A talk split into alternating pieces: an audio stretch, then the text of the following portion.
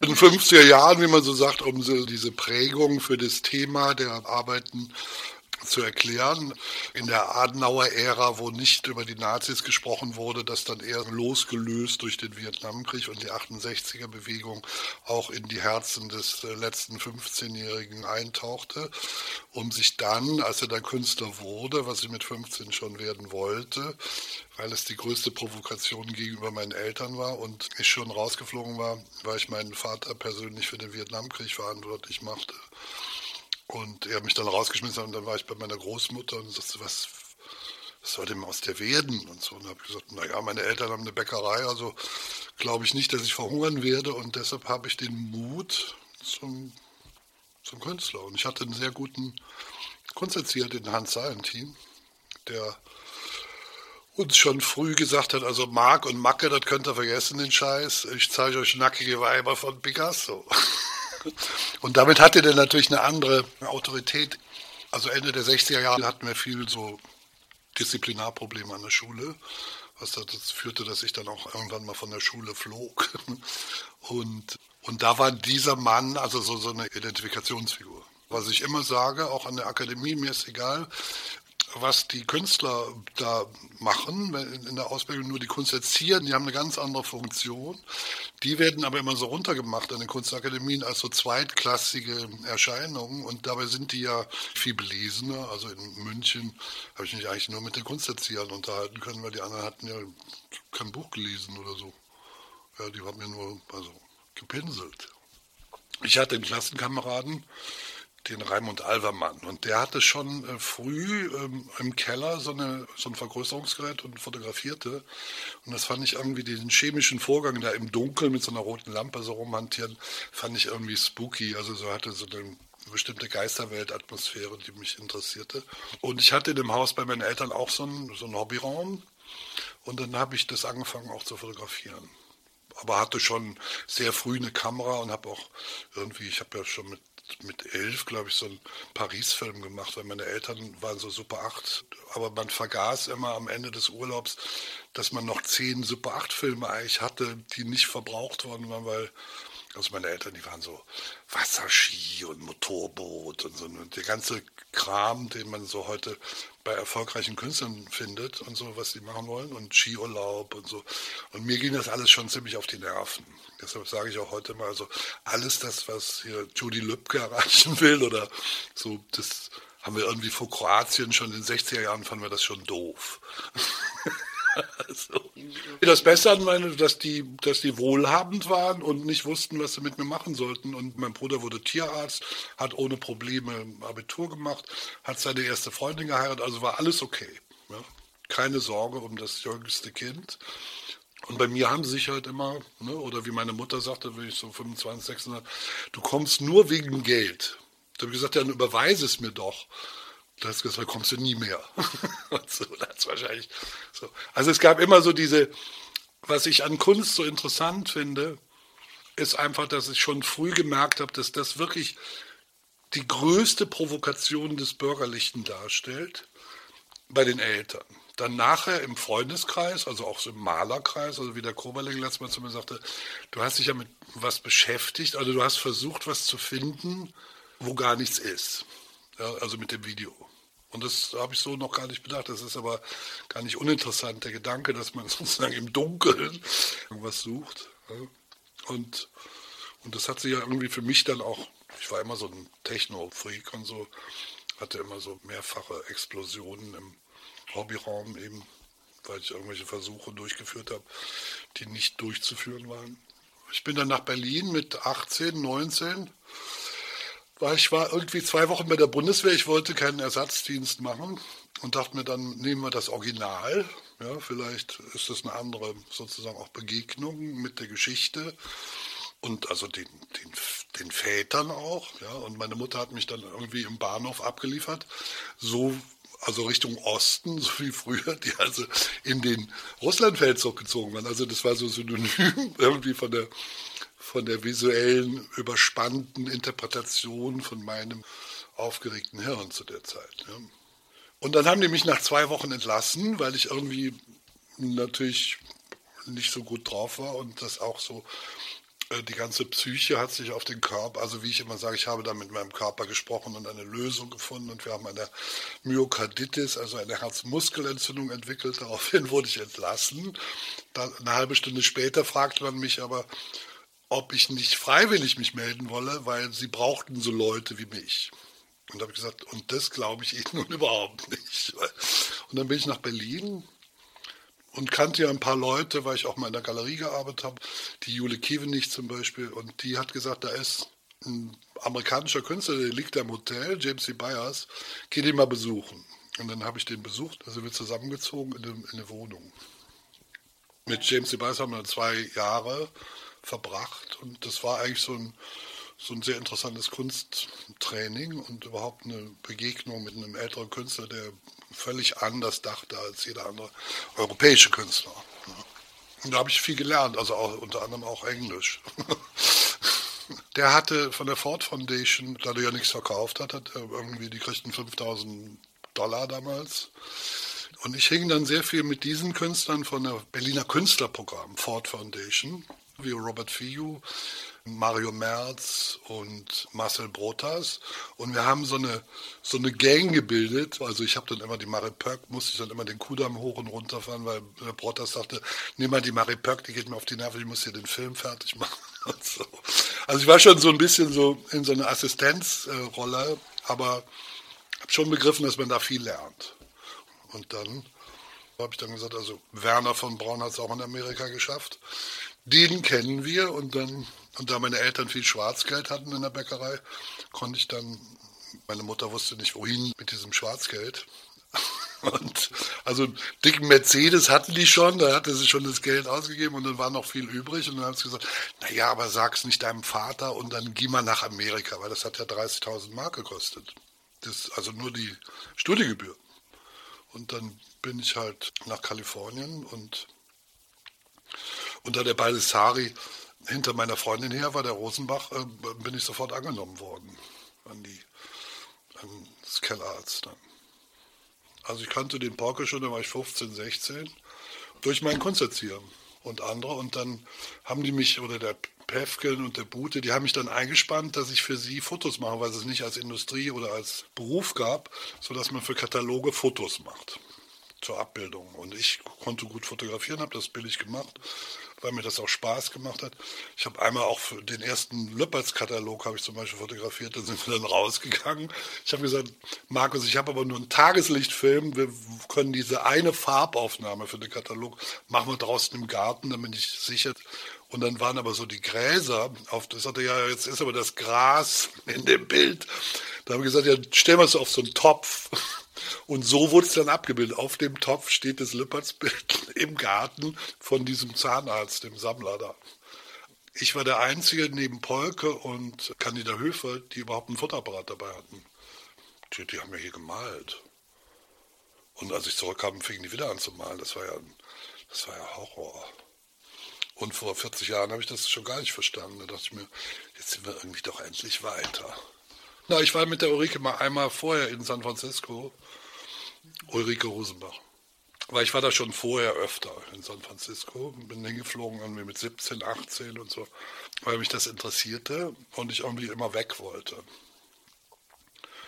Und damals gab es ja diese Häme der Sunshine Muse, sozusagen, also dass es in, in, Kalifornien nicht wirklich Kunst gibt, sondern nur in bestimmten Städten wie New York. Und Köln gab es ja auch noch nicht in dem Sinne, sondern das war irgendwie Paris, also als Geschichte. Und dann sind wir dahin, haben den Baldessari getroffen und der fand die Ulrike ganz toll und so. Und dann dachte ich mir, hm, ja, das ist ja super, haben wir ja schon mal hier einen Angelhaken. Und dann habe ich mich dann ein halbes Jahr später bei ihm beworben und hat er mich genommen. Nee, die hatten dann ein Verhältnis. die beiden. Und dann wurde mir das aber nach einem Jahr zu bunt und dann sind wir dann zurückgegangen.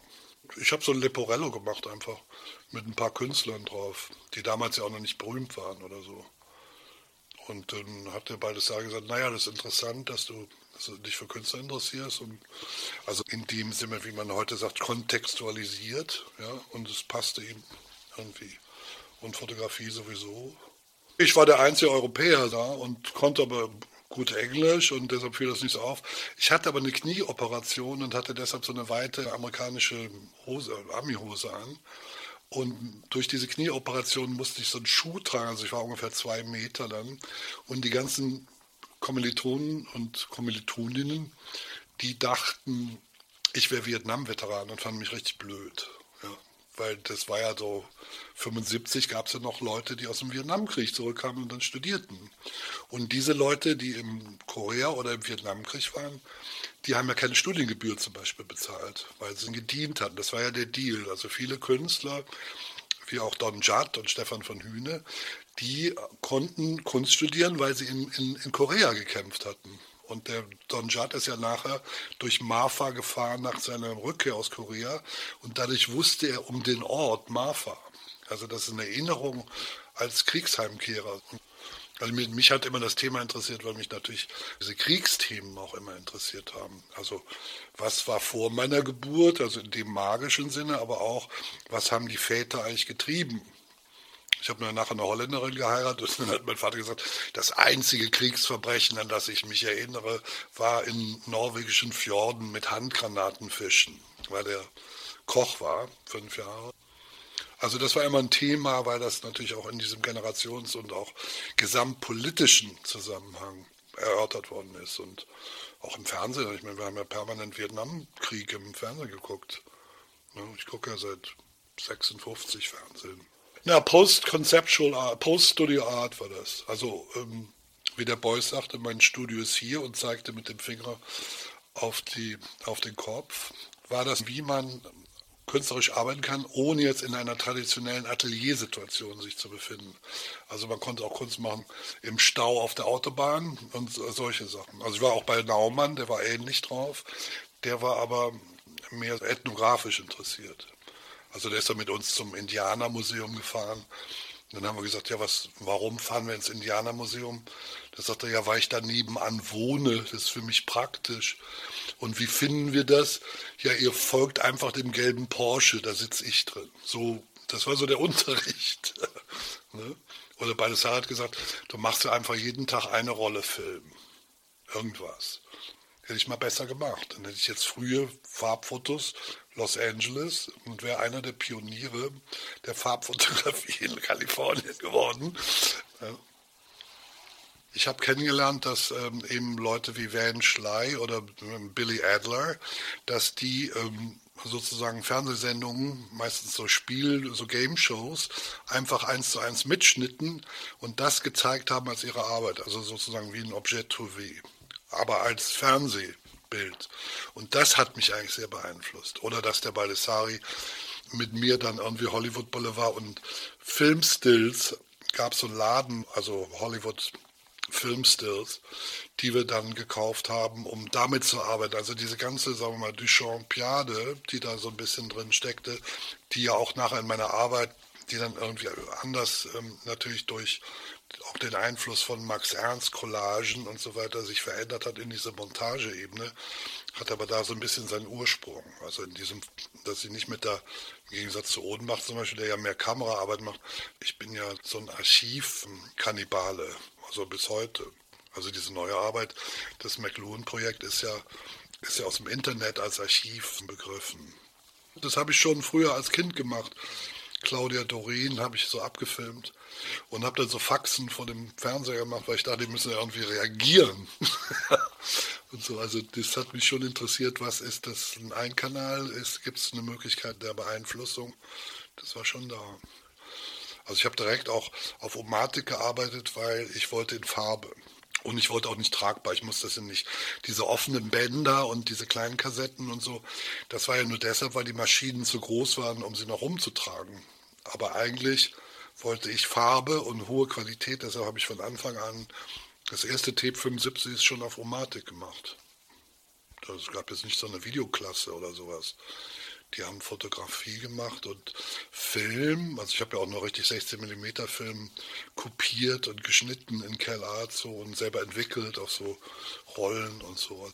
Aber das hat da angefangen. Also das war das, die USA waren ja etwa fünf Jahre voraus auch bei allem. Also es gab schon Videoprojektoren zum Beispiel, ja, in Schwarz-Weiß und solche Sachen. Und dann war ich mit der Ulrike auch öfter in Mill Valley, da haben wir auch schon Leute getroffen, die Video machten. Und wir haben uns also, also nicht so sehr diese Szene, wie sie nachher in Deutschland war, dieses so ähm, Anti-Brockdorf und oder ne, diese ganzen sozialkritischen Videobewegungen, sondern das war rein künstlerisch gedacht. Also im Sinne von vielleicht Experimentalfilm, weil ich war dann auch sehr früh mit dem, mit dem Michael Snow befreundet und so, weil die sich dafür interessiert. Ich fand immer Untergrundfilme gut, also schon, schon früher. Oder wenn einer mit der Nähmaschine über die Perforation, also so, solche Sachen gab es ja schon in den 60ern durch die Heinz, auch in, in Köln und so X-Screen. Ja, und ich hatte als Kind bei meiner Großmutter eine alte Laterne Magica mit 35 mm Loops, also so, so eine Art Strichmännchen-Kino. Da gab es vielleicht zehn Filme. Und das hatte ich schon, ja, vielleicht mit acht oder neun habe ich das irgendwie von meinen Onkels oder beim Vater irgendwie, bei meiner Großmutter da, die hatte so ein Haus. Neben der Fabrik von meinem Großvater, so ein Jagdschlösschen sah das so aus. Und die hatten ihm nichts weggeworfen. Und dann durfte ich die haben. Und damit habe ich dann viel gemacht. Es gab auch so Dias über die berühmtesten Orte der Welt wie Niagara-Fälle und so weiter und äh, die Pyramiden und deshalb war ich auch zum Beispiel das erste Mal so in San Francisco, weil auf diesen Dias das waren immer so vierer Scheibendias, die man so reinschob. Und Film, das war so ein Combo, Laterne Magica. Äh, und da war eben auch die Golden Gate Bridge drauf. Und, und dann habe ich in der FAZ im Reiseteil einen Bericht über eine Reise nach San Francisco gelesen, in dieser Dünndruck. und bin dann nach San Francisco. Ja. Irgendwie wurde das dann finanziert, weil ich sollte mal bei MC Escher die Grafiken abholen, weil ich so ein nettes, charmantes Kerlchen war und Englisch konnte, haben mich zwei Galeristinnen oder Galeriemitarbeiterinnen aus San Francisco haben gesagt, vielleicht gehst du mal da ins Irrenhaus nach Amstelfeen und triffst den MC Escher und wir geben dir 10.000 Dollar und dann holst du da raus, was du kriegen kannst für unsere Galerie. Zur Belohnung darfst du uns dann sechs Wochen in San Francisco besuchen. Das habe ich dann gemacht. Habe mit dem sehr nett Kaffee getrunken, mit dem MC Escher. War irgendwie zwei Wochen vor seinem Tod und hat gesagt, nichts für ungut, aber ich weiß, was diese Leute wollen. Und äh, lass dich da nicht irritieren. Also das ist nur Geldgier, das hat mit Kunst nichts zu tun. In meiner Arbeiten, siehst du, mir geht's gut. Ich wohne im Irrenhaus, habe ein super Atelier und sowas. So, was brauche ich Geld? Also das war auch ein ganz interessantes, wie man so dann früher mal gesagt hat, ein Damaskus-Erlebnis. Ja. Und da dachte ich mir, ja, ist schon interessant. Also so kann man auch denken. Ne? So was. Also wir sind dann nach Köln zurück, dann, die hat ja noch eine kleine Tochter, eine Neunjährige, sind dann in so ein Hotel gezogen und daneben haben wir dann Atelier bekommen. In, in Köln in der Venloer Straße. Weil dieses Verhältnis von der Rosenbach mit dem Baldessari mir auf die Nerven ging. Und ich dann auch gemerkt habe, dass mir irgendwie die Sprache fehlt. Also wollte ich einfach in so eine andere Heimat zurück, damit das Sprachliche. Und habe dann ja auch Philosophie und Ägyptologie studiert in, in Köln, um nicht an eine Kunstakademie zu müssen, weil dafür war ich schon zu weit durch Kellerarzt. Und nach dem Jahr war ich eigentlich da auch fertig mit dem Laden. Und es wäre natürlich auch sehr viel teurer geworden. Wir hatten das Studio zusammengemietet, Ulrike und ich. Und, und dann kam aber das Jugendamt und hat gesagt, das geht so nicht, Sie können da, der, der Ex-Mann und der Vater von dem Kind, der hat sich dann beschwert, in welchen Situationen wir da gewohnt haben. Und dann hat sie eine separate Wohnung genommen und dann war das mein Atelier. Und dann haben wir da das eben so öffentlich gemacht, dass Leute haben wir eingeladen, wie so eine Eröffnung und haben denen unsere Videotapes gezeigt. Einfach so ein paar Stühle, vorne so ein Monitor und dann ein paar einführende Worte paar Drinks und auf geht's. Ne? Und da waren immer welche, also insbesondere das eine, der Hans Backes, ein, ein Internist aus Aachen, der hat dann auch immer mal irgendwie immer seine 500 Markscheine, der hat immer 500 Markscheine so, so mal was gekauft. Ne? Ich glaube, es kostet auch, wir haben auch irgendwie 500 Mark genommen oder so für den Tape. Das war für uns drei, also nachher ist der Marcel ausgebüxt und auch die Ulrike und dann war ich so, habe das immer noch so benutzt als, als also jetzt nenne ich das Lepidoptera Productions, also Schmetterlingsproduktion. Ende, Mitte der 70er Jahre hat die Galerie Oppenheim aufgemacht in Köln. Da waren eigentlich nur Amis. Also da war der Dennis Oppenheim, Oppenheim bei Oppenheim, das war eine sehr lustige Ausstellung. Und dann war Charlemagne Palestine war da. Dann war Darcy Lange, ein neuseeländischer Künstler, der hat aber immer nur Schafe aufgenommen, das irgendwie ging das auch nicht auf Dauer. Aber der war bekannt, also in Neuseeland. ich glaube, das war der einzige neuseeländische Videokünstler oder sowas.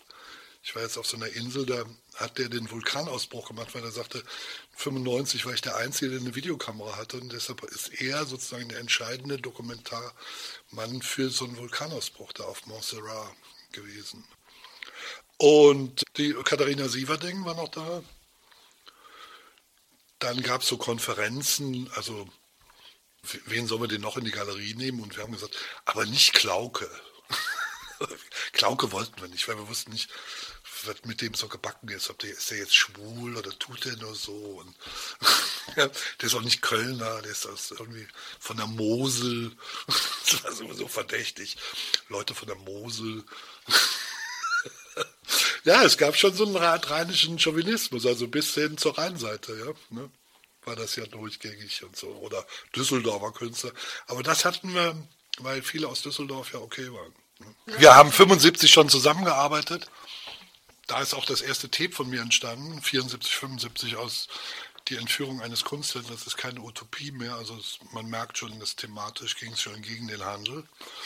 Und dann kamen wir zurück und haben direkt dann durch dieses Atelier, was wir dann öffentlich gemacht haben, mit also Bestuhlung von der Oppenheim, Monitoren, der hat das sehr unterstützt. Und ich habe dann per Siebdruck so Einladungskarten gedruckt und verschickt, so dass die Leute zu uns kamen. Wir haben es dann ATV genannt, also Alternativtelevision. Ich habe dann, da ich mal in so einer Glasbläserei irgendwann mal ein paar Wochen gearbeitet habe, habe ich dann so Glasrohr ATV machen lassen. Und dann habe ich da das so vor so eine Pappwand gehalten und Marcel musste immer die Milch ansaugen, weil ich wollte, dass die so blasig durch das Rohr geht. Und Marcel nachher mit rotem Kopf und so. Ich gesagt, das ist ja vielleicht blöd hier mit diesem Logo und ich muss hier immer saugen. so. Der Marcel wohnte ja bei seinen Eltern noch, also im Büro seines Vaters. Und er hatte ja gerade fertig studiert, hatte seinen Diplomingenieur. Und dann hat der Vater ihm ein Schild geschenkt mit Diplomingenieur und Marcel Unbach. Und Marcel hat es immer abgeklebt mit Dezifix, weil ihm das peinlich war. Und der Alte hat immer das wieder abgerissen. Gesagt, also jetzt hör mal, Marcel. So. Der war auf dem Anrufbeantworter, war immer sein Vater, und dann habe ich einen Krach gekriegt mit dem Alten, weil ich gesagt habe, was soll der Scheiß mit diesem Anrufbeantworter? Und dann hat er den Marcel richtig so unter Druck gesetzt, nenn mir den Namen von dieser Person, die kommt hier. Also Marcel hatte richtig Terror da mit seinem Alten. Ne? Also da war es bei mir noch Gold gegen. Also die waren ja noch so bürgerlich irgendwie großzügig oder ähm, ließen da was zu irgendwie. Ne? Dann haben mir die Leute immer abgeraten, haben gesagt, mit diesem Marienburger Schnösel solltest du nicht abhängen. Weil der hatte so so Rohrring und der hatte auch, glaube ich, einen Siegelring. Das hat er, glaube ich, immer noch. Der war so ein bisschen etepetete. Und dann war er mit so einer Baronin zusammen, Baronin von Nagel, die nachher den Polke geheiratet hat. Marienburg war gerade so als das, so da hat der Herrstaat und so, also die ganzen Leistungsträger und Kapitalisten waren aus der Marienburg und das galt so als so eine Schnöselecke. Ja, und dann hat sich das natürlich entwickelt, da kriegten wir die ersten Stipendien und haben bei Oppenheim und Magers ausgestellt. Und dann irgendwie, ja, ging es so weiter. Essen, Volkwang-Museum, das war irgendwie so ein bisschen offen, dann Kunstverein, irgendwann der Herzogenrat der meinte ja immer, dass er uns erfunden hätte. Wir haben gesagt, aus dir wäre nichts geworden, wenn wir nicht da gewesen wären. Und so, da ist er immer so ein bisschen sauer drüber. Hat er auch dann irgendwann mal gesagt, als Künstler darf man auch nicht zu intelligent sein, Klaus. Das ist nicht gut für die Karriere. Dann in Aachen war ab und zu, glaube ich, auch der Wolfgang Becker, der war was interessant war, war diese ganzen Jurys für Stipendien und Preise und so, die war uns eigentlich sehr gewogen. Also ältere Künstler wie Rune Miels und so, die haben uns sehr unterstützt. Das muss man schon sagen, obwohl die mit dem Medium gar nichts zu tun haben. Die fanden nur diesen Erregungszustand, den wir da so durchbrachten. Es sah natürlich drei auch super aus. Also ich meine, waren wirklich drei schöne Menschen, haben die sich immer daran erfreut und Und als wir gesehen haben, dass das bei Galeristen nicht so gut läuft, haben wir in so einem anfänglich noch solidarischen Zusammenhang einzelne Sachen gemacht. Das ging natürlich nachher sehr auch in Konkurrenz, natürlich. Ja. Ist ja klar. Also was habe ich jetzt gelesen? Ist ja gerade rausgekommen. Äh, Marcel Odenbach ist der einzige deutsche Videokünstler, der vergleichbar ist wie Richter für die Malerei. Also ich meine, das schreiben die heute so Quatsch. Ja. Also es ist dann immer so, äh, wie halt diese Vorlieben sind. Also die meisten Videokuratoren an Museen waren immer in, fanden immer Marcel angenehmer als mich zum Beispiel, weil der irgendwie freundlicher oder nicht so hart drauf ist. Oder Bill Viola war immer Everybody's Darling, ja, weil die so, so freundlich amerikanisch war oder so, ja. Also das war ja natürlich auch unser Problem als deutsche Videokünstler, dass, dass die Leute, die, also in meinem Falle zehn Jahre älter waren, die hatten natürlich diese Nachkriegszeit als im Studium erfahren und die waren noch so Amerikahörig. Ja. Für die war das noch Amerika das, das gelobte Land. Und wenn da jetzt also auch noch neue Kunst, also Pop Art oder auch Video und so, dann wurden die natürlich nobilitiert, diese Künstler, im Gegensatz, und das ist bis heute so. Ja. Also irgendein amerikanischer Künstler, der kann irgendwie so ein mittelmäßiges Ding machen. Das finde ich immer noch besser als eine gute Arbeit von einem, von einem, sagen wir mal, europäischen Künstler. Also wie ich mal gesagt habe, nur weil ihr von den Amis da Schokolade und Zigaretten bekommen habt, seid ihr immer noch dankbar.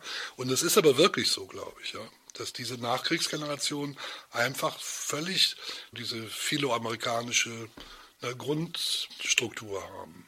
Technologie kommt eben von Amerika, obwohl, ich meine, das Fernsehen ist von den, von den Deutschen erfunden worden. Der, die Nazis haben die Mondlandung durchgeführt, ja, wenn man genau ist. Also viele Sachen sind ja einfach hier technologisch entstanden. Da vorne der Turm heißt Paul-Nipkow-Turm, was keiner weiß, ja, der West-Berliner Fernsehturm, weil diese Nipkowsche Scheibe sind die ersten mechanischen Versuche einer Datenübertragung, visuellen Datenübertragung mit der sogenannten Nipkowschen Scheibe, also das erste mechanische Fernsehverfahren. Also es gibt wahnsinnig viel Technologie, die von hier kommt. Und ich meine das gar nicht so nationalfreundlich oder so aus Deutschland, sondern das ist halt England und Deutschland waren die Leute, die und, und teilweise auch die Russen, wo ja die Videokamera erfunden worden ist.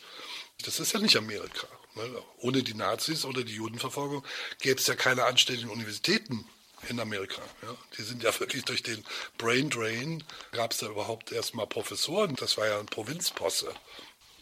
Ende der 70er Jahre hat schon das MoMA in New York die ersten Videotapes angekauft von uns und wurden dann auch eingeladen. Durch diese Videofestivals haben wir diese Kuratoren kennengelernt, also eine kleine Gruppe von Leuten, war in Paris, San Sebastian, überall, wo diese Festivals irgendwie waren, Montbéliard, hat man sich getroffen und kennengelernt.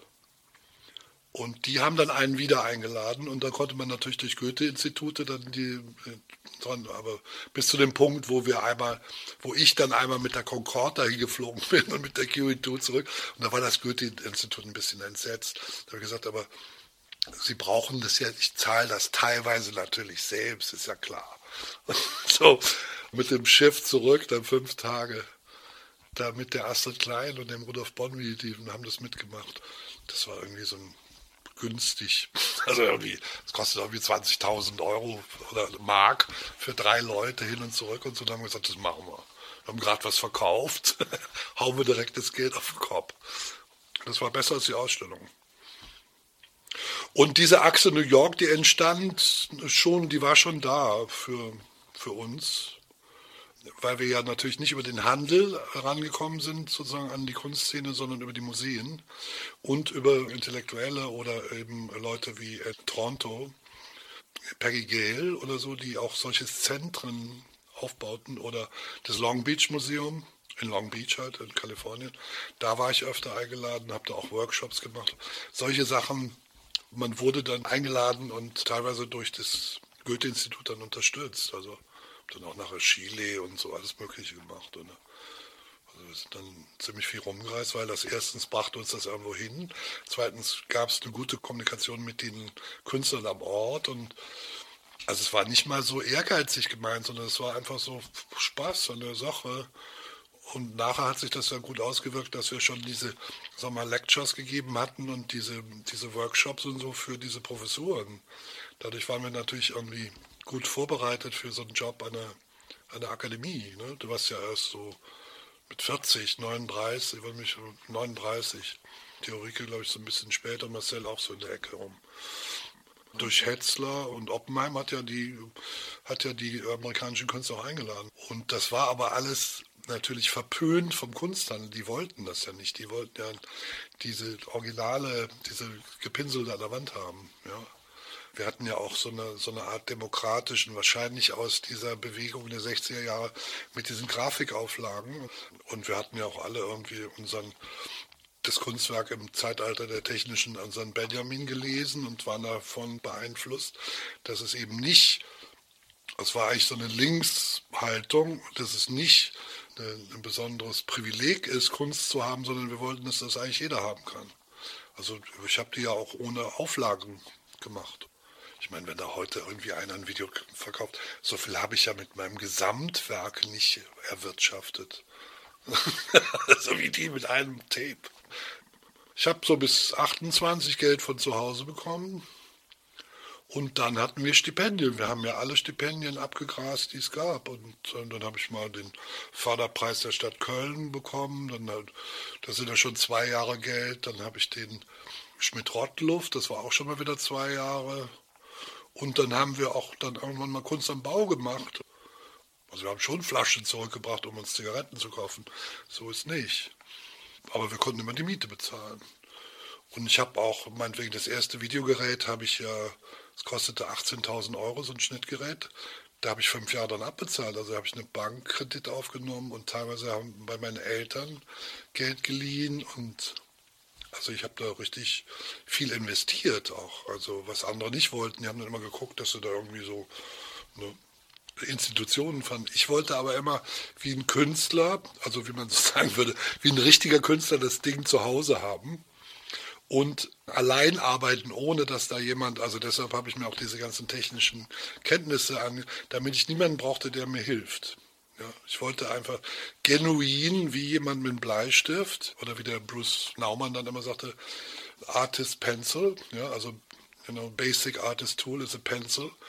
Also auch wenn die heute sagen, das ist so entfremdet. Also ich nehme die Maus, wenn ich damit arbeite, ist für mich wie ein Bleistift. Also hat auch diese Art von Haptik oder Gefühl. Das könnte man natürlich als Perversionslage bezeichnen, aber es stimmt. es ist wirklich was, was äh, in der Entwicklung des Gefühls wahrscheinlich sich einstellt und was man ja auch schon bei Dreijährigen heute hat, wenn die am Fernseher mit dem Finger wischen.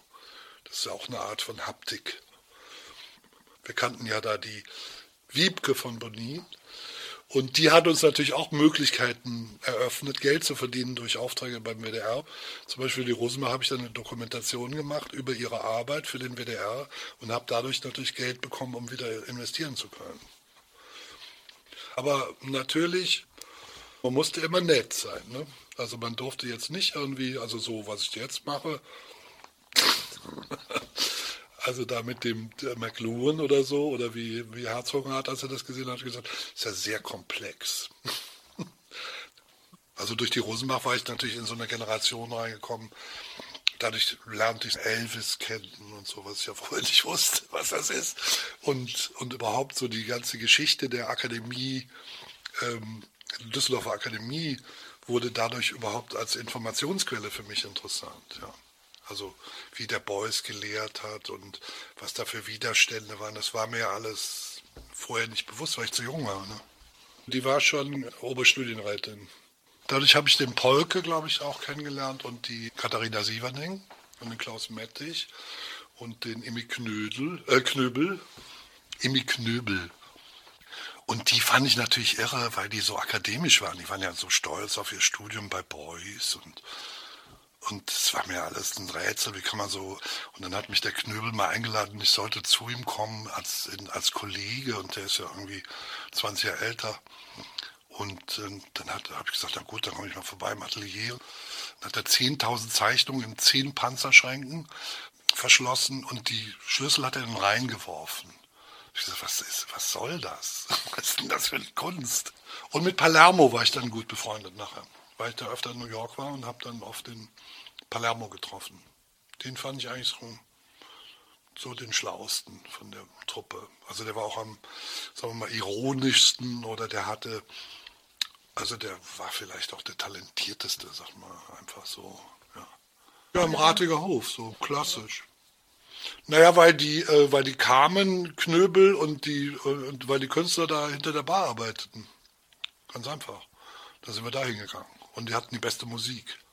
Und das andere war natürlich so piefig, so diese ganzen, ähm, also das Füchschen und so. Das sind natürlich so piefige Kneipen. Also das Ratiger Hof war schon das, was nachher dann das Roxy in Köln war. Ja.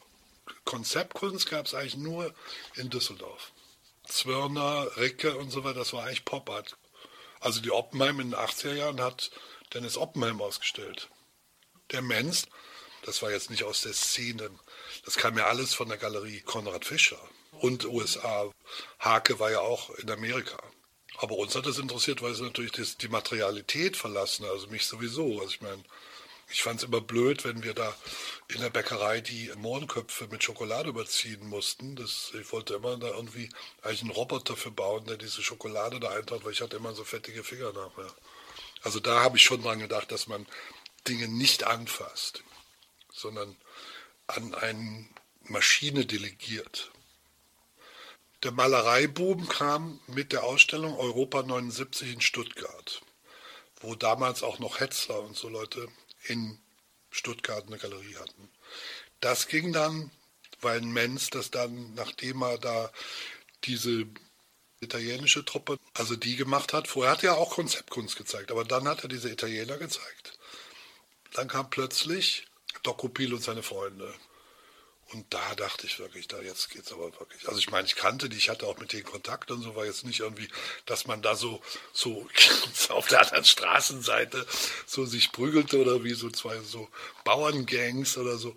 Aber es war mir eigentlich ein Rätsel. Und die verdienten ja viel Geld. Der Galerist kriegte allerdings 70 Prozent und die kriegten 30 Prozent, weil der Menz hat gesagt, wenn es, wenn es nicht über mich geht, verkauft es gar nicht. Und der Menz hat ja auch der Erste, der auf dem Kunstmarkt die Bilder nur so an die Wand gestellt hat, man konnte so drin blättern. Die wurden gar nicht mehr gehängt. Und das war ja also gegenüber, sagen wir mal, einer individuellen Unternehmung wie Malerei, die ja auch auratisch irgendwie verfasst ist, war das natürlich eine Produktpalette, die dann entstanden ist. Ja. Also bis heute mögen ja viele Leute den Mensch nicht, weil er einfach das so in so ein Produkt verwandelt hat und nachher das dem auch völlig egal war, was aus diesen Leuten wurde. Ich meine, die Hälfte der Mülheimer Freie, die können ja nicht mehr Piep sagen. Also die sind ja wirklich in einer, in einer schwierigen Situation auch, finanziell. Die Wefers, ja, die war früher mit, vorher mit Gary Schumm zusammen. Und dann ist sie in die Galerie Recke und die hatte diese Gary Schumm-Arbeiten, weil er sich ja das Leben genommen hat. Aber die eigentliche Witwe war ja die Ulrike Rosenbach, weil die war ja, als er gestorben ist, mit ihm zusammen und nicht die Wefers. Und sie hat aber eigentlich nur diese Identification und Landart gemacht. Was anderes hat die nicht gemacht. Und das hat Recke mitgemacht, weil es seine Freundin war. Und dann hat sie dann diese Professur bekommen in der Akademie in Düsseldorf und hat mit irgendwie einer jungen Studentin auch zusammen Videos gemacht dann plötzlich. Also das ist heute längst irgendwie verschwunden. Das interessiert keinen Menschen. Das war so ein, so ein bürgerliche Gesellschaftsgekungel. Die wollten uns da nie sehen in Düsseldorf. Und ich meine, das ist ja jetzt erst Marcel geworden. Als der Lüppertz da war, hat er erstmal seinen Freund da, hier so ein Schauspieler, dann den, den, Benjamin Katz äh, und so. Das sind ja alles Leute, die überhaupt gar keine Qualifikation haben für so einen Job und außerdem viel zu alt sind, ja, ne, oder waren. Und erst als der Lüppertz weg war, ging es ja bergauf damit den Sachen. Also er hat schon einen guten Job gemacht, der Lüppertz, mit der Politik an der Akademie und hat sie auch geöffnet und auch radikalisiert und so. Aber was neue Medien angeht, da hat er mir schon, da war ich irgendwie 17, hat gesagt, ja, die jungen Leute, schauen sich an, die malen ja nicht mehr, die machen Fotos hier wie der Klaus und so. Also das war der, oder, oder selbst Polke, ne, sagt er, dein Freund, der Zitatenmaler Sigmar. Ja. Polke war damals so auf fertigen Handtüchern irgendwie ein bisschen Flamingos machen. Das war komplett verpönt. Man musste das grundieren und dann musste man da so ne, schön was draufzeichnen. Also und dann am besten eine Lüthirambe, Wellebatz. Das war schon alles sehr streng. Also der, der Polke, der ist ja erst, als er 40 war, wurde der wahrgenommen oder ernst genommen. Und den fand ich auch immer gut, weil er so eine Medialität hatte. Der hat fotografiert, der hat dann auch mit diesen Rasterbildern, hat er also auch diese Medialität in die Malerei übernommen. Ich habe letztes Mal irgendwie noch so, einen, so einen Text gefunden, warum Sigmar Polke so einen großen Einfluss auf junge Künstler hatte. Da habe ich so einen Text geschrieben, der war ganz lustig zu sehen. Da, weil der eben etwas Modernes darstellt und was Unverfrorenes und, und er hat eben geglaubt, wenn ich Gift als Farbe nehme, dann ist da auch eine andere auratische Situation oder die Leute gucken anders so ein Bild an. Also ich war beim Beltig mal zum Abendessen, bei dem Hans Beltig und dann sagte, ja, ich habe dieses Bild, aber Klaus, pass auf, das ist total giftig. Und das fand ich natürlich spannender. Also das ist ja auch wieder eine Kontextualisierung, die sozusagen mit der Geisterwelt zusammenhängt. Also die Hexe, wenn die mir eine Suppe gibt oder so, ja, oder sie jetzt da meinen mein Blätterteichpasteten probieren, müssen sie mir auch trauen. so. Also als ich so Radar-Sache gemacht habe mit Video, habe ich ja auch viel gemacht, so also Deutschlandbild oder war in Verdun Schlachtfelder als mit Schiffsradar aufgenommen. Da habe ich auch gesagt, ja, woran kann man denn erkennen? Das sind dann nur irgendwelche grünen Punkte auf dem Bildschirm, dass es das ist. Ich sage ja, Kunst ist eine Glaubensfrage und man muss dem Künstler glauben. Und bei manchen glaubt man halt nicht und dann wird das künstlich erzeugt. Das ist interessant. Also das ist ein neuer Vorgang. 1977 entstand das Schleierband ja, zur Schleierentführung, zeitgleich. Ich habe das direkt am ersten Abend angefangen, den Knopf zu drücken und das alles mitzuschneiden. Und also auch Polizeifunk mitzuschneiden und so weiter weil ich schon sofort gemerkt habe, da ist was passiert. Also nicht nur, dass es in Köln passiert, sondern überhaupt. Und da ich auch in der Emma gearbeitet habe, so als Fotograf, da war ja die Schwester von der Gudrun Ensli noch beschäftigt. Und wir kannten da auch teilweise RAF-Leute, die da am Flipperautomaten standen und so. Und wir sind ja auch regelmäßig kontrolliert worden, die Ulrike und ich dann nachts mit Polizisten, mit MGs, die dann da das Atelier stürmten, weil wir so unkonventionell da wohnten dachten dann die Nachbarn, das sind Terroristen. Wir hatten mal irgendwie so eine Konferenz, so eine Künstlergeschichte, ich glaube, es war sogar hier in Berlin, da ging der Heinz Mack, der sagte dann, nachdem die Ulrike gesprochen hatte, und die hatte so ein rotes Palästinensertuch, was natürlich ein Fashion-Statement war. Also natürlich auch anti sozusagen israelisch, aber auch Fashion und so ging dann nochmal nach vorne und schrie, und sehen Sie, sie hat dasselbe Tuch an wie Yasser Arafat und so, um die also künstlerisch sozusagen auch zu unterwerfen. Ja. Es hat aber zehn Jahre gedauert, bis das überhaupt interessant wurde für die Leute, weil es dann durch diesen Abstand, aber ich habe es so ein bisschen als Therapie genommen, weil ich auch nicht, nachdem ich dann von Andreas Bader so ein Interview gelesen hatte, dass ich mir mit dem Doofkopf will ich aber auch nicht abhängen. Und diese Begeisterung, also die, die Enslin und auch teilweise die, ähm, die Meinhoff und so, also die Frauen da in der Gruppe, die hatten ja was von, von, von James Mansons, ähm, ja, von, von, von den Mädels da. Die waren ja auch so. Und das war ja früher.